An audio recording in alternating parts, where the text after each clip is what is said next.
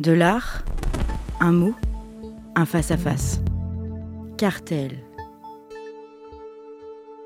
Continuons à nous intéresser dans Cartel aux relations entre culture dite haute et culture dite basse.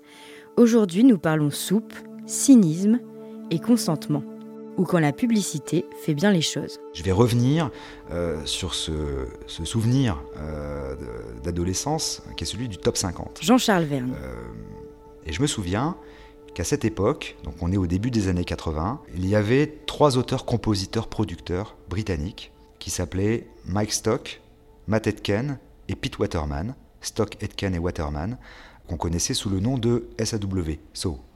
Et ces trois compositeurs-producteurs occupaient les premières places des charts du hit parade sans même que leur nom ne soit connu du public.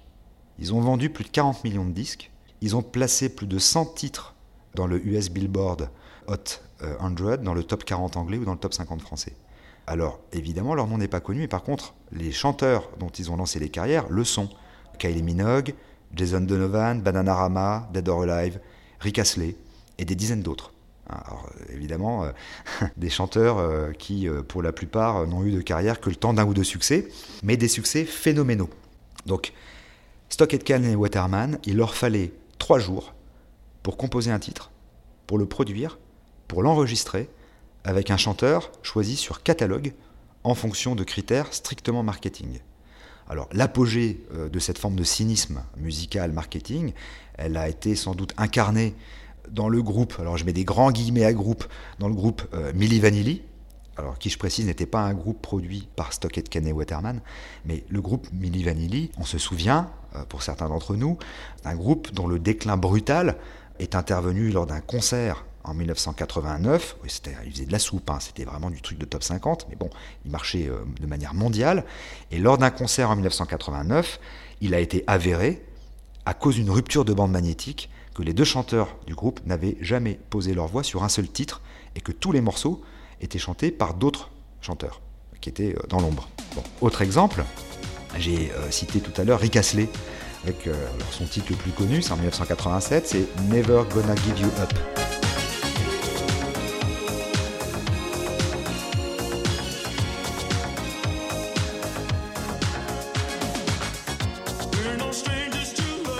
Casley, euh, c'est édifiant. Numéro 1 dans 25 pays, c'est-à-dire 12% de la planète. Numéro 1 dans 25 pays, suivi d'un oubli définitif. Donc là, euh, là, c'était produit par Stock Aitken et Waterman. Donc pour eux, il s'agissait de produire à la chaîne des titres bankable, sans jamais se soucier ni de la qualité, ni de la pérennité de ces choses-là en tant qu'œuvre. Donc là, on est face à une culture de masse génialement conçue, dont la seule finalité consiste à fabriquer du consentement musical immédiat. Donc on est face à des choses qu'on peut qualifier comme étant de la soupe, et pourtant, et c'est là où je veux en venir, et pourtant, ces titres restent ancrés dans une mémoire collective, générationnelle, et on continue à entendre dans les fêtes la reprise de Venus des Choking Blue par Bananarama. Alors, euh, le Venus des Choking Blue, c'est en 1969, Bananarama, c'est en 1986. Donc, on continue à danser sur Venus, on continue à danser euh, le sourire en coin sur euh, You Spin Me Round de Dead or Alive, comme sur de vieilles Madeleine Proustiennes, Rassi, mais qui sont tellement drôles lorsque la fête bat son plein. Ça veut dire que oui, il s'agit bien d'une basse culture, mais une basse culture qui participe de la mémoire d'une classe d'âge, pourtant culturellement très hétérogène. Et on peut transposer euh, cet exemple ou les exemples que je viens de donner à n'importe quelle génération postérieure aux années 1960. Donc, un produit de culture populaire qui a été fabriqué pour être un produit de culture populaire peut devenir un marqueur générationnel indélébile, même s'il est débile. Et il peut se constituer en valeur culturelle significative. Ça veut dire quoi? Ça veut dire que le mineur, et là on est vraiment au fond de la mine pour le coup, le mineur en deviendrait presque majeur, uniquement par, par, son aura euh, quasi archéologique euh, de vestiges d'une époque. Souvenons-nous qu'à Pompéi, il n'y a pas que des mosaïques sublimes, hein, il y a aussi des débris de pots de chambre. Euh, donc le mineur, à un moment donné, peut aussi participer d'une histoire majeure. Voilà. Donc ça, c'est quand même, je crois, quelque chose qu'il faut avoir en tête. Donc la basse culture, culture de marché, celle de l'entertainment que j'ai évoquée, celle du marketing, ce sont aussi euh, des cultures qui sont fondatrices de leur époque, qu'on le veuille ou non. Et ça, c'est vraiment, sur un plan strictement marketing, c'est vraiment la, la victoire écrasante remportée par ce qu'on appelle la fabrication du consentement. Et la fabrication du consentement, c'est quelque chose qui a été théorisé très précisément dès le début du XXe siècle par le premier grand publicitaire, et sans doute le plus grand publicitaire de tous les temps, qui était un Américain, et qui s'appelait Edward Bernays. Je vais faire un petit rappel rapide hein, sur Edward Bernays. Edward Bernays, il a été appelé au début en 1916 par le président américain Wilson pour retourner l'opinion publique pour que les États-Unis entrent en guerre pendant la Première Guerre mondiale. Le problème, c'est que Wilson avait été élu sur un argument totalement contraire. Nous ne rentrerons jamais en guerre. Donc il fait appel à Edward Bernays. Alors il n'était pas publicitaire, le terme n'existait pas à l'époque. Hein. On appelait ça un conseiller en relations publiques. Et Edward Bernays, en quelques semaines, en faisant appel à des acteurs très influents comme Charlie Chaplin par exemple, retourne littéralement l'opinion américaine qui, subitement, alors qu'elle était totalement contre la guerre, devient totalement pour la guerre. Et les États-Unis entrent en guerre. Ensuite, Bernays va être embauché par l'American Tobacco Company et en l'espace de quelques semaines, il se mettre à faire fumer les femmes qui ne fumaient pas, et qui ne fumaient pas parce qu'elles n'avaient pas le droit de fumer dans les lieux publics, dans les théâtres, dans les cinémas, etc. Et il va orchestrer une mini-manifestation de femmes sur une avenue euh, de New York en les faisant fumer devant tout le monde. Et donc la presse va publier des photos, on voit ces femmes qui fument. Il appelle ça les torches de la liberté. Et là, bingo, les femmes se mettent à fumer et le marché du tabac, de la cigarette, explose. C'est lui qui a inventé le petit déjeuner à l'américaine, c'est-à-dire le bacon, les toasts et les œufs c'est lui qui l'invente pour doper les ventes de bacon aux États-Unis. Voilà. Edward Bernays, c'est ça. Il était le double neveu de Sigmund Freud par son oncle et par sa tante, je crois. Donc il allait passer toutes ses vacances chez Sigmund, et donc sa jeunesse a été bercée par les théories psychanalytiques. il s'en est servi pour euh, écrire des bouquins. Deux bouquins notamment. Le premier c'est Crystallizing Public Opinion, cristalliser l'opinion publique en 1923, et Propaganda en 1928. Ces deux livres, euh, c'est très intéressant parce qu'ils vont être les livres de chevet à la fois de Joseph Goebbels, qui va donc orchestrer toute la propagande nazie, et de Jacques Séguéla, euh, l'un des plus grands publicitaires français des années 80. Voilà, donc ça c'est la fabrication du, consentement. Donc avec cette fabrication du consentement, on fabrique des produits de basse culture, on fabrique une culture de marché qui, au fil du temps, aura infiltré euh, le champ culturel d'une manière si euh, prégnante que les catégories s'en trouvent floutées. Là, après, on a plein de questions qui se, qui se succèdent, qui s'en mêlent. Parce que si Johnny Hallyday, par exemple, appartient à la culture populaire, est-ce qu'il est pour autant un interprète mineur alors qu'il est écouté par des gens cultivés? Ça, c'est une question. Autre question, où se situe Radiohead, qui remplit les stades au même titre que Johnny Hallyday les remplissait? Est-ce que Radiohead est dans la même catégorie que Johnny Hallyday?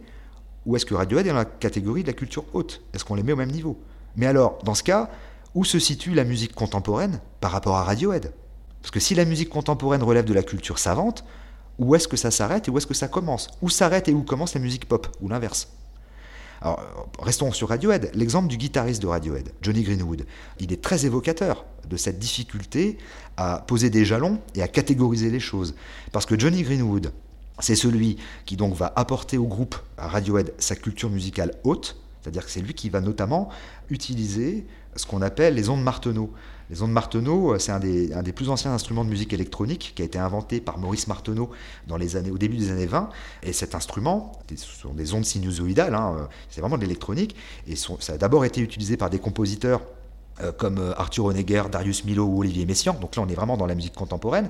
Et là, Johnny Greenwood, le guitariste de Radiohead, amène les ondes Marteneau, et je crois que ça se passe au moment de l'album Kid A, que j'ai déjà évoqué à plusieurs reprises. Donc, Johnny Greenwood apporte à Radiohead sa culture musicale haute, les ondes Marteneau, les manipulations électroniques, les emprunts euh, à des compositeurs précurseurs de la musique assistée par ordinateur.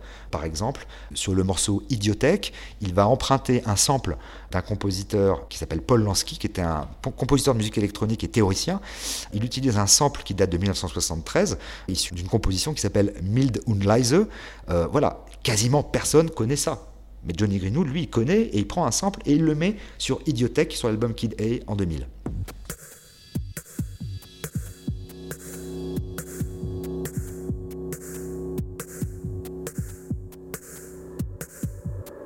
Johnny Greenwood fonde un label de musique qui s'appelle Octatonic Records, qui est dédié à la musique classique et contemporaine. Il adapte et il exécute des pièces de Steve Reich.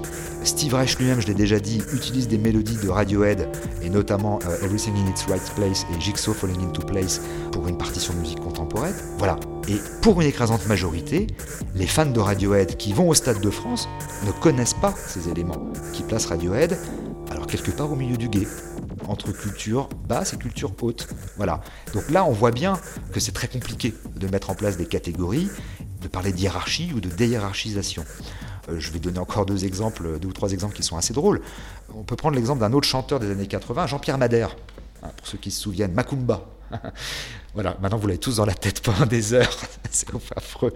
Bon, euh, Jean-Pierre Madère, en 1987, sort un concert qui s'appelle Madère en concert. sous-titré Sous influence. Bon. Et sur cet album, il joue évidemment son tube Macumba et il joue une reprise de Radioactivité, Radioactivity du groupe allemand avant-gardiste Kraftwerk.